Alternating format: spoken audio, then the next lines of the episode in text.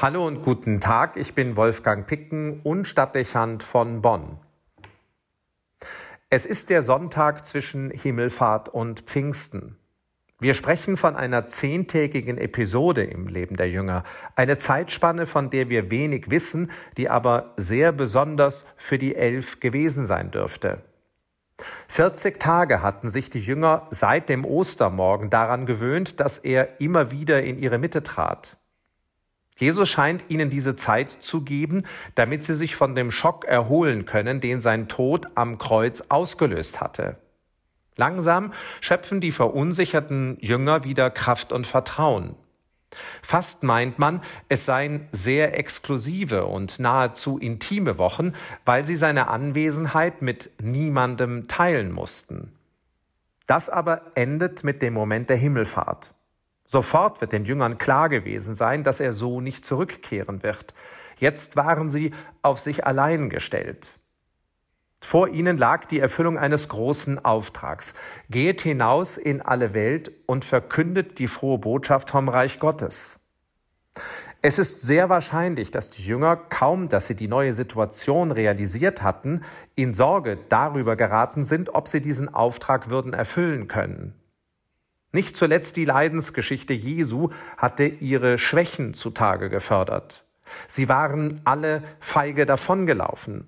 Petrus hatte den Herrn verleugnet und einer von ihnen, Jesus sogar den Feinden ausgeliefert.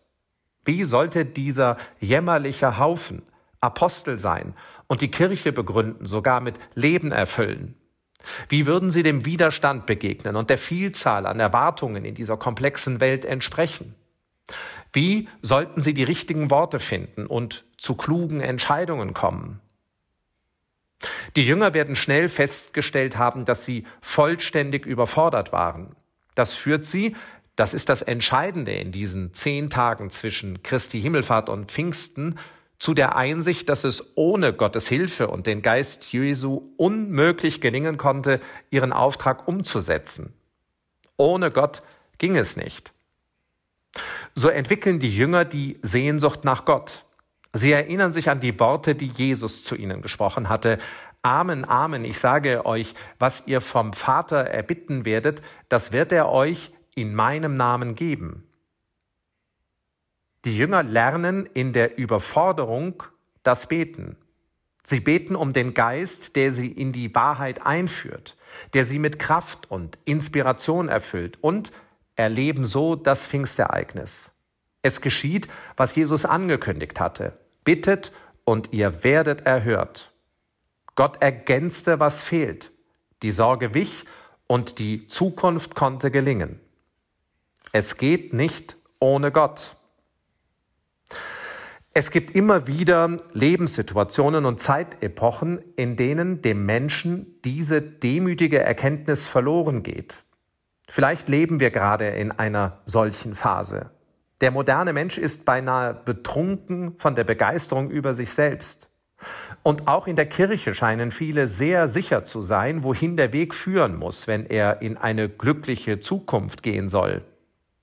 Wir sind heute selten wirklich bescheiden. Und dass wir inständig und ehrlich um Gottes Beistand bitten würden, dürfte wohl die Ausnahme sein. Vielleicht ist das der entscheidende Grund dafür, dass die rettende Inspiration ausbleibt, kein Pfingsten, kein Wunder, ein Treten auf der Stelle. Dabei würden die großen Krisen der Gegenwart eigentlich nahelegen, dass wir modernen Menschen unsere Grenzen anerkennen und wieder neu das Beten lernen. Die existenziellen Gefahren, die von Corona und von der Bedrohung der Umwelt ausgehen, die ungerechte Verteilung der Güter, die zu Kriegen und Fluchtbewegungen ungeahnten Ausmaßes führt, das Schwanken vieler demokratischer Systeme und das verstärkte Aufkommen von autoritären Regimen.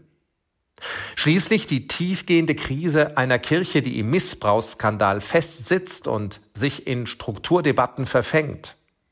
Überall komplexe Problemlagen, die uns überfordern.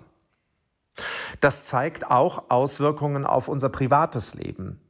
Wie viele Menschen haben gerade Angst vor der Zukunft? Wie viele sind von Brüchen und menschlichen Enttäuschungen verletzt?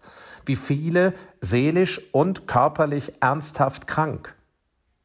Ob im Großen der Gesellschaft oder im Kleinen des eigenen Lebens. Viele wissen gerade nicht so wirklich, wie es weitergehen soll. Zeit und Gelegenheit eigentlich, um bescheiden zu werden und neu nach Gott zu fragen. Amen, Amen, ich sage euch, was ihr vom Vater in meinem Namen erbitten werdet, das wird er euch auch geben. Obwohl die Krisen zahlreich sind und wir, wenn wir ehrlich sind, kaum wissen, wie wir die vielen Probleme lösen sollen, lässt sich eine neue Religiosität oder ein verstärktes Fragen nach Gott nicht feststellen. Vielleicht ist die Not noch nicht groß genug oder die Zeit noch nicht reif. Es fehlt vielen, so will es mir scheinen, die Bescheidenheit und Demut der Jünger von damals. Die Erkenntnis ihrer eigenen Grenzen zwingt sie in die Knie und lehrt sie beten. Vielleicht darf man sagen, dass die Menschen vor 150 Jahren hier ein Stück unserer Zeit voraus waren, als sie in Oberkassel den Mut aufbrachten, eine neue Kirche zu bauen. Sie steht als Symbol aus Stein und Glas für die kulturelle Erkenntnis, dass es ohne Gott nicht geht. Vom preußischen König erbaut und mit den mühselig zusammengetragenen Spenden der Gemeindemitglieder mit Fenstern und Inventar prachtvoll ausgestattet, spricht dieses Kirchgebäude auf der Beulereienseite von der Gegenwart Gottes, mitten im Dorf und damit im Alltag der hier lebenden Menschen.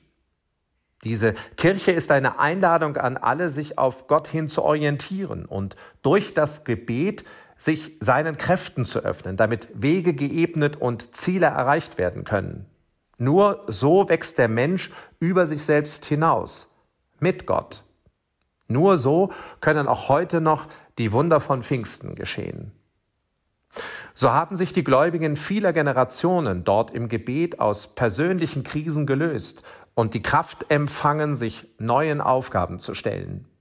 Wie viele kleine Pfingstwunder wird es in dieser Kirche St. Cecilia gegeben haben, von denen wir nichts wissen? So wurden die Krisen der Bauzeit überstanden, die Besetzung des Rheinlandes durch Preußen, die Säkularisation, der Kulturkampf und die deutsch-französischen Kriege. Später haben die Menschen ihre Mut gefasst, um sich aus den Folgen der Weltkriege und der Gewaltherrschaft aufzurichten und am Aufbau einer sozialen Gesellschaft mitzuwirken. Hier in diese Kirche sind sie hergekommen, wenn sie ihre Grenzen wahrgenommen haben. Hier haben sie gebetet und dann empfangen. Ein pfingstlicher Ort also. Es mag gerade nicht in Mode sein. Es mag so sein, dass die Zeit noch nicht reif ist. Aber an dieser Erkenntnis führt kein Weg vorbei, zu keiner Zeit. Und dafür steht diese Kirche in Oberkassel, St. Cecilia und viele Kirchen. Es geht nicht ohne Gott. Deshalb beten wir immer wieder an diesen Orten, zusammen, in den großen Anliegen unserer Zeit und in unseren persönlichen Fragen und Nöten. Wir vertrauen dabei auf seine Worte. Bittet und es wird euch gegeben. Wir wären alle nicht immer wieder im Glauben versammelt, wüssten wir nicht aus eigener Erfahrung, dass das zutrifft. Und schließlich ist der Tag einer feierlichen Kirchweihe wie in Oberkassel eine Verpflichtung, solche Kirche als Orte des Gebetes zu erhalten und weiterhin mit Leben zu füllen, damit sie Einladung an alle sind, die dort leben, sich Gott zu öffnen und dann wie die Jünger die Erfahrung zu machen, dass er mit seinem Geist Wege eröffnet und zu Zielen führt. Pfingsten. Ja, es braucht ein solches Pfingsten. Wolfgang Picken für den Podcast Spitzen aus Kirche und Politik.